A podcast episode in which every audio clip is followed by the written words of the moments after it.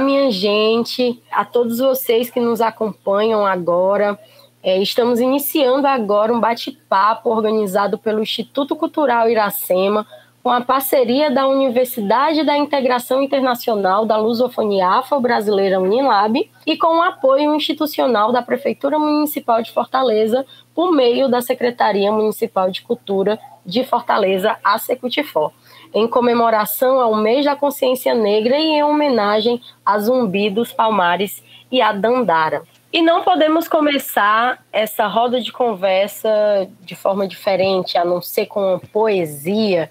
Então, vamos escutar agora Ana Eugênia com a poesia Tambor. Eu sou tambor, tambor que chora.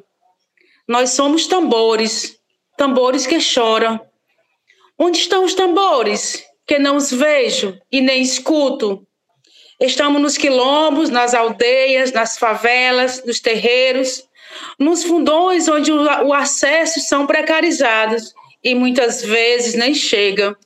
Corpo subalternizado, lutando por direito, justiça e respeito, pela nossa educação contra o racismo, as desigualdades e todas as formas de opressão que ouçamos o tambor nos chamar e nos alertar que é preciso lutar. Avante!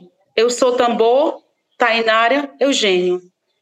Eu sou Ana Eugênia, quilombola quixadaense, bacharela em serviço social, mestra em humanidades pela Unilab e militante do movimento quilombola do estado do Ceará. E é com essa poesia quilombola e cearense de Tainária Eugênio que damos início à nossa conversa sobre a questão racial no Ceará, tendo como foco a educação da população negra e de remanescentes quilombolas. Eu me chamo Geiciane, bacharela em Humanidades pela Unilab, estudante de pedagogia também por essa universidade e militante do movimento negro unificado no Ceará. E para contribuir com essa roda de conversa, vou agora apresentar os nossos dois convidados. Sejam bem-vindos e bem-vinda.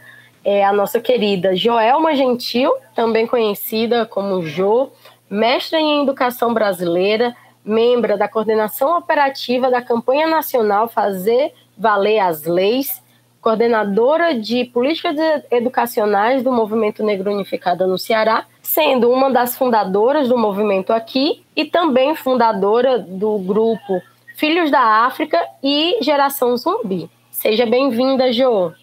E agora, é, também esse nosso querido João do Cumbi, liderança quilombola do Quilombo do Cumbi, em Aracati, defensor de direitos humanos e articulador da Teia dos Povos do Ceará.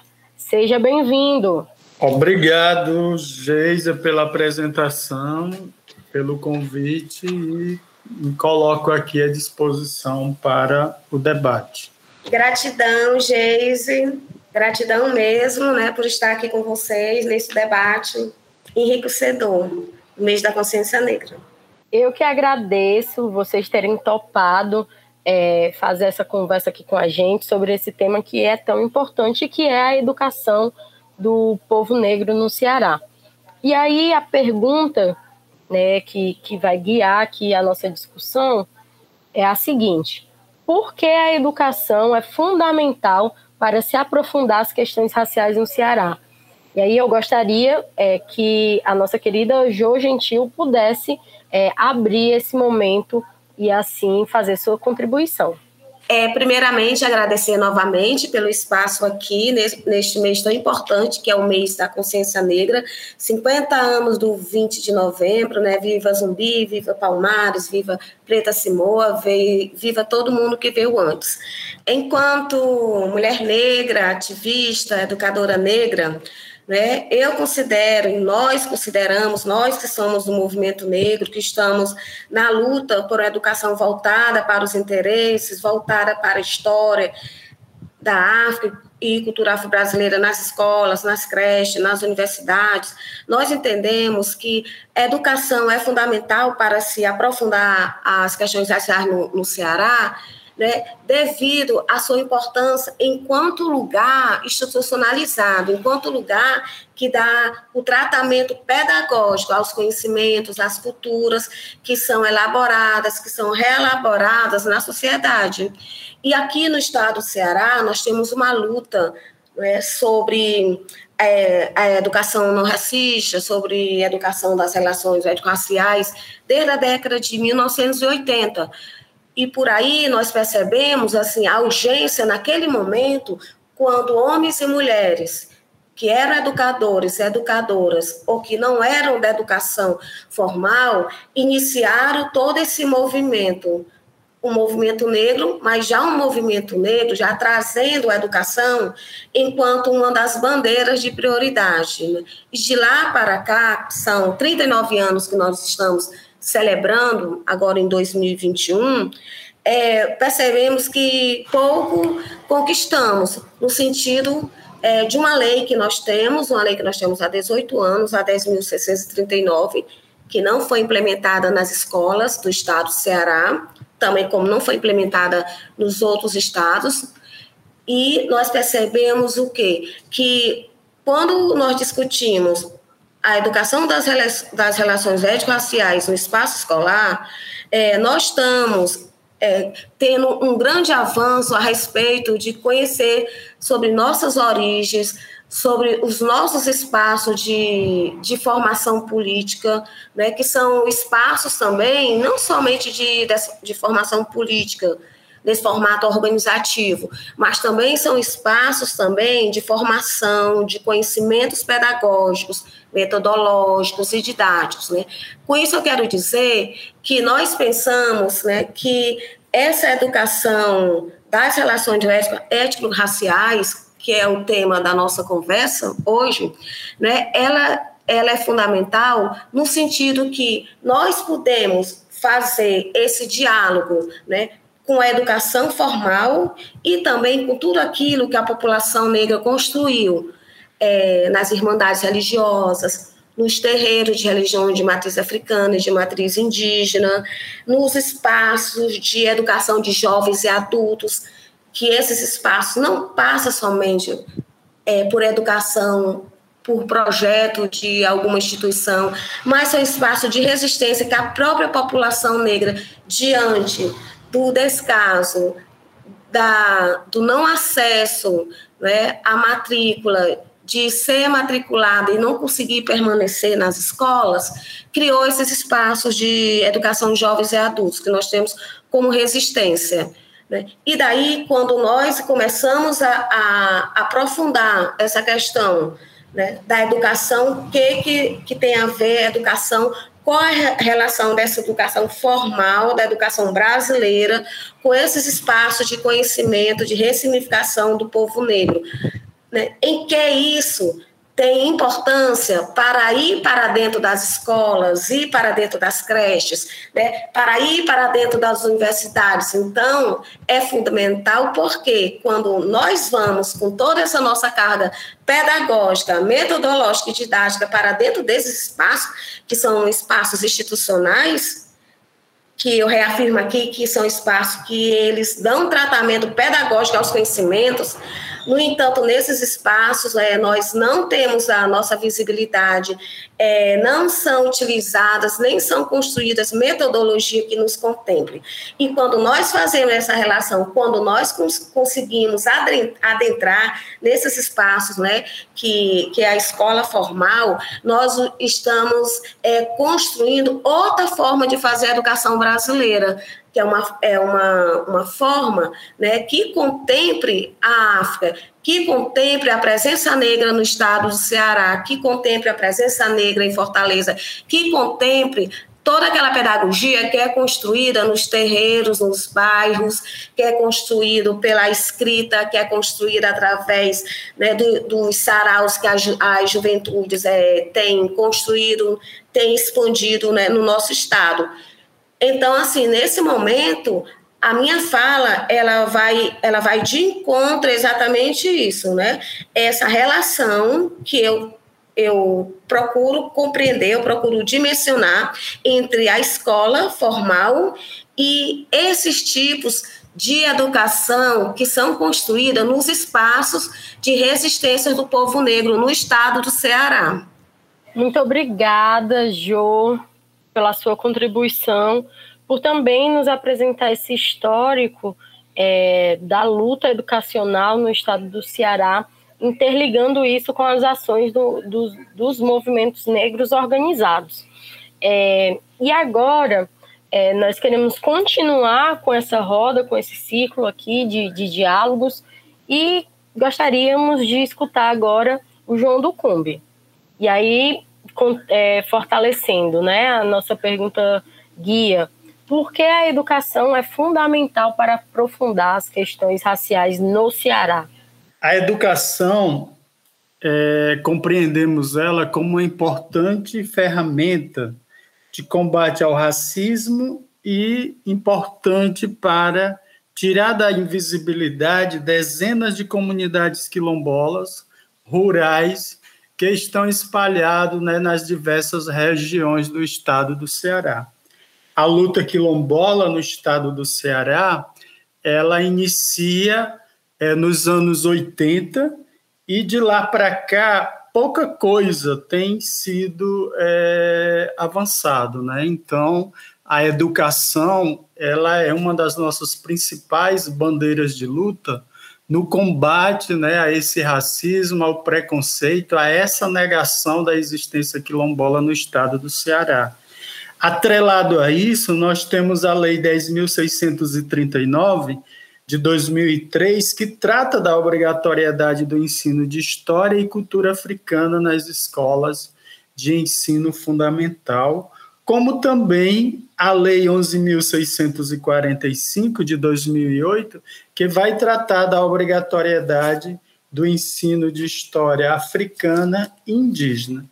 E atrelado a isso, nós temos as diretrizes curriculares nacionais para a educação escolar quilombola na educação básica. Então, a luta do povo quilombola, a nossa luta é por autonomia, é por uma educação contextualizada que parta da realidade vivida em cada território quilombola cearense. É trazer dentro do currículo escolar toda uma realidade que é é, relacionada com as relações que cada grupo tem com o seu território tradicional. Então, não podemos pensar numa educação que combate esse racismo, que tire da invisibilidade, se ela não parte né, do território, do que nós chamamos da pedagogia do território. E a nível de estado do Ceará, nós temos pouquíssimas experiências fruto da organização do movimento quilombola do Ceará, que é a Cerquice, com a CONAC e com, a, com o apoio né, das lideranças quilombola. Então, nós trazemos como exemplo o esforço dos quilombolas da comunidade de Alta Alegre, em Horizonte, região metropolitana, onde um grupo de é, estudantes recém-formado na Unilab assume a escola da comunidade para trabalhar nessas diretrizes curriculares nacionais para implantação da educação escolar quilombola no ensino básico. Temos também a experiência da comunidade do, da Serra do Evarista, né, no, no maciço de Baturité, que também parte né, da luta da liderança local sem o apoio das gestões municipais. E para somar a essas experiências que vêm sendo desenvolvidas dentro dessas comunidades, nós estamos é, perto de finalizar, fruto de uma parceria da luta do movimento quilombola do Estado do Ceará, que é a construção de um documento que vai estar orientando as escolas que estão em comunidades quilombola ou que atendem estudantes quilombola a construir seus projetos políticos pedagógicos, é, contribuindo dessa forma para que é, as direções escolares, as secretarias municipais de, de educação elas não tenham mais essa desculpa de não saber como construir esse projeto político-pedagógico.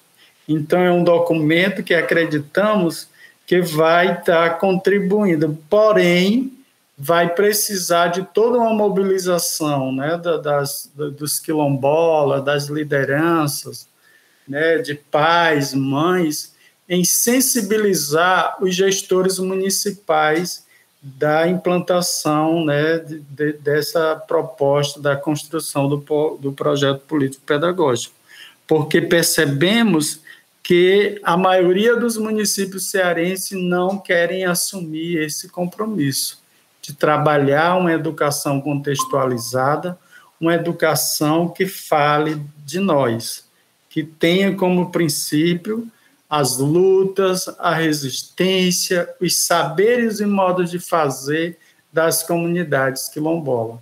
E que essa escola e que essa educação ela também possa ter nos seus currículos, né, trazer nos seus currículos todo um conhecimento dos nossos antepassados, dos nossos mestres, das pessoas que é, que formam cada quilombo cearense para também participar desse processo. Além da educação escolar quilombola, nós também acreditamos que avançarmos com a pauta da regularização fundiária é outra é urgência que as comunidades quilombolas vêm lutando né, para que isso se concretize, que é a, a nossa autonomia, o poder de gerenciar nossos territórios, o poder de estar discutindo qual currículo deve ser é, desenvolvido né, em todas as modalidades da educação é, básica, né, desde a educação infantil, do ensino fundamental 1, ensino fundamental 2, ensino médio, chegando né, no ensino superior, preparando esses jovens, né, para, é, ao chegar na universidade, eles possam ter mais propriedade, né, de levar para a universidade toda uma vivência que parte né, dessa relação com o território, com a ancestralidade, com os saberes e modos de fazer que é típico da população quilombola cearense. Então, a Lei 10.639, a Lei 11.645 e as diretrizes escolares nacionais para a educação escolar quilombola na educação básica, né, elas vão se complementando e é onde entra né, o papel da comunidade de estar participando de toda essa discussão e dizendo qual é a educação que nós queremos para os nossos filhos e que essa educação ela possa servir né, no combate ao racismo, aos preconceitos, tirando dezenas de comunidades da invisibilidade. É isso. Muito obrigada, João. É, conseguimos compreender essa dimensão, o quanto que a educação vem transformando a vida dos jovens quilombolas, mas que, é, que não fica só na transformação individual, né? Esses mesmos voltam para o quilombo e assim ajudam a educação básica a também é, aplicar essas diretrizes, a fortalecer a identidade quilombola, o combate ao racismo. Então, muito obrigada por todo, todo esse relato e essa contribuição. E para a gente continuar esse nosso diálogo, gostaria que a Geo pudesse nos contar como é que está a campanha é, Fazer Valer as Leis aqui no Ceará, quais são as pautas, quais são as agendas, para que a gente possa também ficar atentos e atentas e participar dessa luta do movimento negro, do movimento quilombola por educação. É, a campanha nacional Fazer Valer as Leis 10.639 e 11.645, que ela se inicia em 2015 no Brasil, é, nós estamos aqui no estado do Ceará também na perspectiva da implementação das duas leis e também da, das diretrizes é, da educação escolar quilombola. É, nós estamos com uma agenda, uma agenda vasta, né? desde quando nós iniciamos essa luta pela implementação efetiva, que não basta somente implementar, mas tem que ter efetividade. É, nós estamos com duas agendas que nós consideramos que elas são fundamentais, porque são agendas de mobilização política e também porque nos dará perspectivas também para saber até que até em, é, em que momento nós avançamos, né, e o que nós precisamos ainda é travar de luta, de mobilização política, de articulação com instituições. Né? Hoje nós somos mais de 50 entidades que formam a campanha nacional Fazer Valer as Leis, né? entre elas o Movimento Negro Unificado, é, temos também assento de organizações quilombolas, dos povos originários da terra, movimento feministas negros, de mulheres indígenas, LGBTs, enfim, né? a campanha ela é essa potência né, de várias identidades e de várias instituições que fazem práticas pedagógicas, práticas educacionais em diferentes espaços. Né? É no dia 30 de, de novembro, nós teremos a nossa audiência pública na Câmara Municipal de Fortaleza, às 14 horas, será presencial.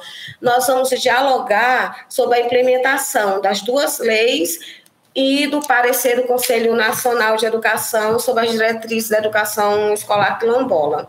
É, hoje, nesse momento que estamos aqui, neste diálogo, está acontecendo uma, a reunião com o Procurador Federal dos Direitos Cidadão. Esta demanda da campanha é uma demanda de ano, do ano passado, 2020, e somente hoje está sendo possível, neste momento, o procurador está nos ouvindo, ouvindo a, ouvindo a campanha, ouvindo é, tudo aquilo que a campanha vem construindo desde 2015 nos estados que aderiram.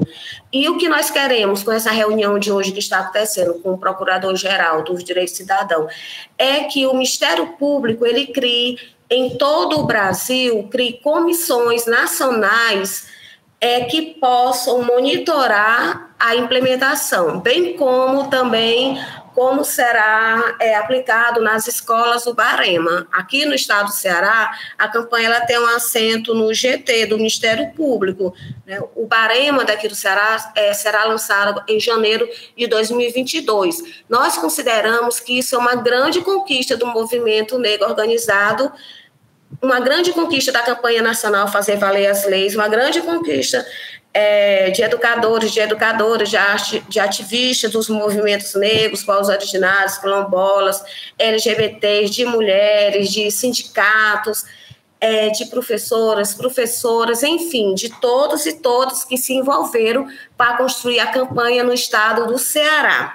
É, temos também uma programação é, construída com a comunidade Conceição dos Caetanos. A comunidade Conceição dos Caetanos é uma das comunidades que a campanha está fazendo acompanhamento, tanto jurídico quanto de conversar com o secretário da Educação, de visitar a escola, de pedir para verificar, para olhar, para analisar o projeto político da escola de Conceição dos Caetanos, é o currículo, enfim, nós recebemos a denúncia é, nós recebemos a denúncia né, por meio de uma liderança quilombola de Tururu e dois dias já estávamos é, em comissão da campanha em Conceição dos Caetanos fazendo todo esse acompanhamento. E não ficou somente nesse acompanhamento lá, na, na conversa com o secretário da Educação, né, na análise do material da escola quilombola de Conceição dos Caetanos, mas também nós protocolamos uma carta,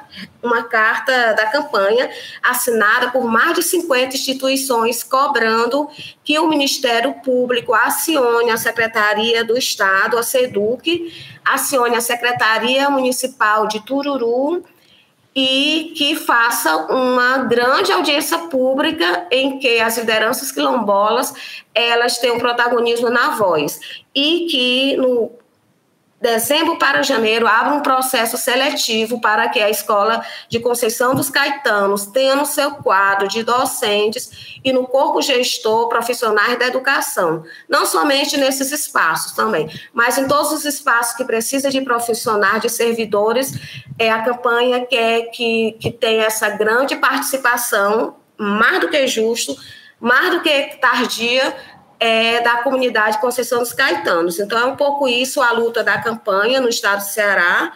É uma luta que é articulada, porque a campanha é nacional, então, quando é, a, a, quando a campanha estiver conversando no dia 30, lá na audiência pública aqui na Câmara Municipal de Fortaleza, não está somente, não está somente o Estado do Ceará, né? toda a campanha, todas as entidades, as 50, 51 entidades que formam a campanha estará presente né, em forma de, de fala, em forma de reivindicação, em forma também de diálogos. Nós queremos dialogar com a sociedade cearense sobre mecanismo de enfrentamento de combate ao racismo. Uma das prioridades nossa, uma das bandeiras prioritárias da campanha é, não queremos somente a implementação das duas leis, nós queremos também políticas educacionais de combate ao racismo. Então, para isso também nós temos também que discutir também o orçamento o orçamento é, dos municípios também para a implementação das leis, das duas leis e das diretrizes da educação escolar quilombola. Obrigada, Joy, por também é, nos apresentar essas agendas de luta. E aí gostaria também de perguntar para o João do Cumbi é, como é que as comunidades quilombolas estão se organizando e quais são as pautas políticas é, que você pode aqui nos apresentar e assim a gente também fortalecer. A organização das comunidades quilombolas rurais do Ceará inicia no ano de 2005, através da Comissão Estadual de Quilombolas Rurais do Ceará, que é a CERQUIS, e atualmente nós temos é, 84 comunidades reconhecidas pelo Movimento Quilombola do Ceará, CERQUIS, Destas 84, perdão, destas 54 são certificadas pela Fundação Cultural Palmares, que é o órgão federal responsável pela identificação e certificação dessas comunidades, é, que dá um total de 43 municípios cearenses. Nossas pautas elas são diversas, né? Uma das nossas principais é a questão da regularização fundiária. Atualmente, no estado do Ceará, nós não temos nenhuma comunidade quilombola com o título do território de uso comunitário. Temos uma comunidade que é, está num processo próximo, perto de, de conseguir esse título, porém a pauta da regularização fundiária ela é, anda muito devagar aqui no estado do Ceará.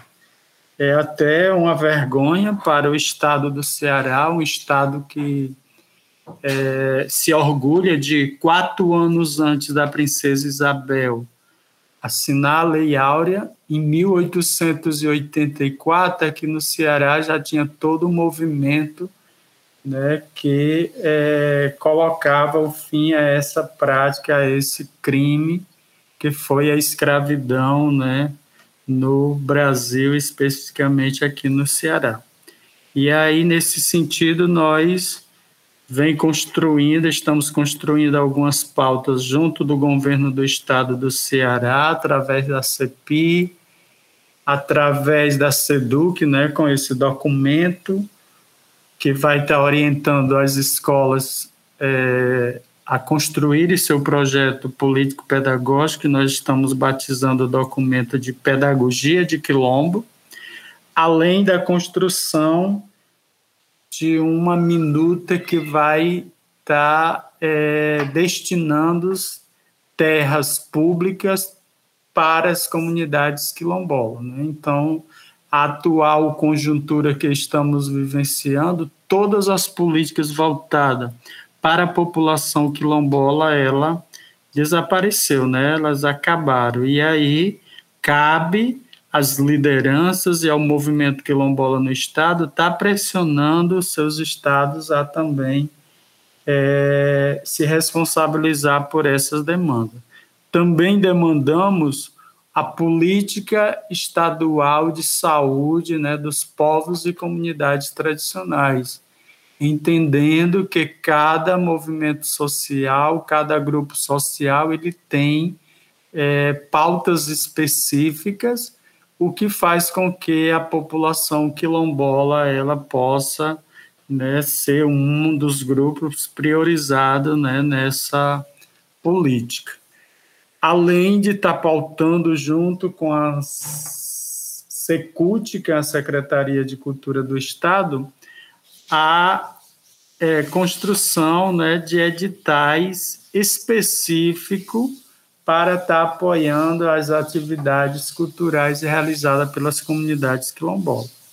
Então, já são é, projetos que já vêm é, sendo desenvolvidos né, a nível de estado do Ceará, porém, nós queremos que toda é, é, essa caminhada, todas essas conquistas, elas passem a ser uma política pública, como também é, pautando para o governo do Estado que, a exemplo do que aconteceu com a educação indígena, que o Estado do Ceará assumiu, o Estado do Ceará também pudesse assumir as escolas quilombola, a educação escolar quilombola, porque se formos depender dos municípios, nós vamos, nunca vamos avançar com essa pauta, né, por justiça social, por afirmação de identidade, por direito, né, e por políticas é, afirmativas que possa estar tá, é, trazendo dignidade para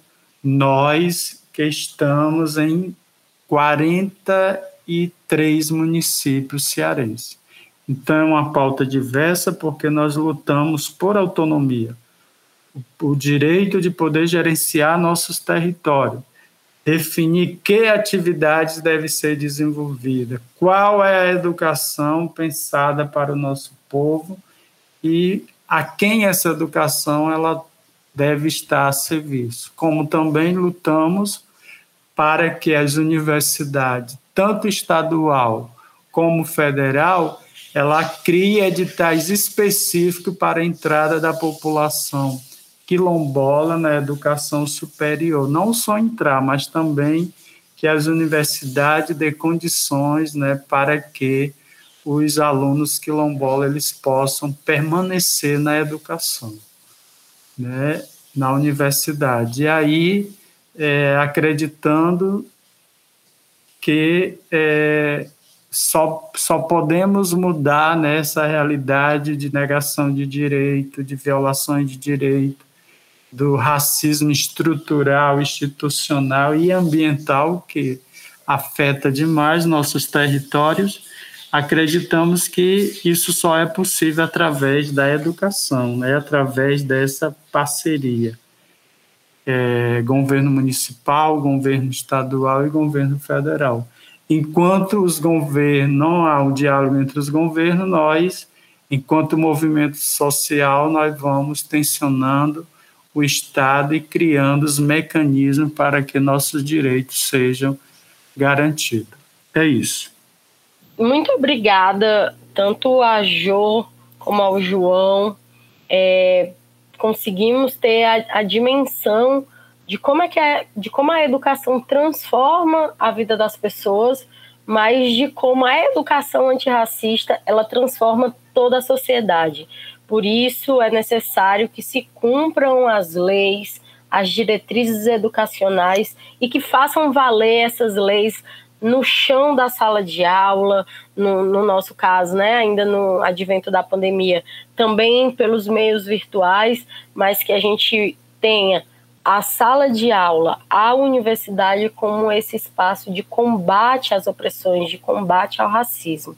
E como que a questão racial no estado do Ceará, ela é uma pauta fundante do estado, seja pela sua maioria étnica, né, sua maioria negra, seja pela quantidade de comunidades quilombolas que resistem nesse território.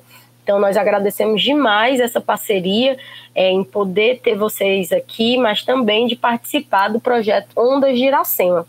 E vamos finalizar é, esse nosso diálogo e gostaríamos demais de escutar as considerações finais, tanto da Jo Gentil como do João. Jo? É, nas considerações finais, agradecendo novamente é, ao projeto Ondas de Iracema, a companheira irmã Geiciane, também educadora negra, e reforçar aqui a importância da luta, a importância de se entender a educação brasileira, de ter conhecimento sobre a história da diáspora africana, de ter conhecimentos é, sobre tudo o que foi construído, o que foi ressignificado é, pelos povos africanos no Brasil, é, por, pelos nossos antecessores e antecessoras, pelos povos originais da terra, pelos povos quilombolas, pelas juventudes, né, pela população que veio antes de nós, por isso que nós estamos aqui é, nesse momento.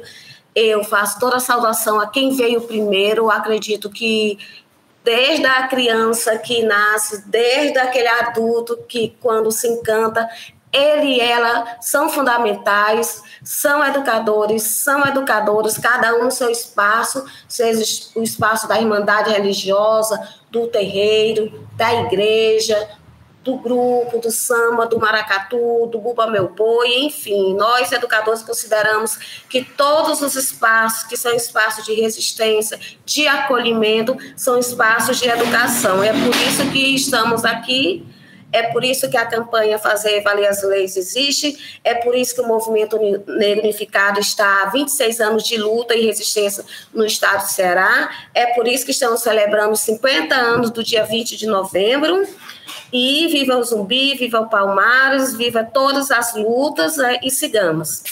Viva! Viva! Então, inicialmente, agradecer né, o Ondas de Iracema né, por estar proporcionando esse debate importantíssimo para a sociedade cearense, debater a questão da educação escolar quilombola, né, a Lei 10.639, onde vai trazer questões que são específicas da população africana, afro-cearense, afro-brasileira. Agradecer a Geise, a professora Joelma, pelo debate e por estar é, pautando questões que são importantíssimas né, para combater o racismo estrutural, institucional e ambiental que recai fortemente sobre nós, povos e comunidades tradicionais. Meu agradecimento, gratidão, viva Zumbi, viva Dandara, viva Dragão do Mar, viva o homem, a mulher e os guerreiros quilombolas do Brasil, do Ceará, viva a nossa ancestralidade. Muito obrigada a vocês que nos escutaram até agora. Gostaria de agradecer demais ao João do Cumbi, a Jo Gentil. Fiquem ligados e ligadas que ainda existe uma programação até o final do mês, organizada pelo Instituto Iracema. E agradecer novamente as nossas parcerias, né? A Unilab, a Secutifor, ao Instituto Iracema. E vamos que vamos, são 50 anos de 20 de novembro, uma pauta, um dia organizado e pelo movimento negro e que se tornou uma política pública e se tornou um feriado nacional. Então, vida longa àqueles que lutam, àqueles que resistem e principalmente àqueles também que ainda estão por vir. Até mais, me chamo Geiciane e esse foi o nosso podcast A Questão Racial no Ceará.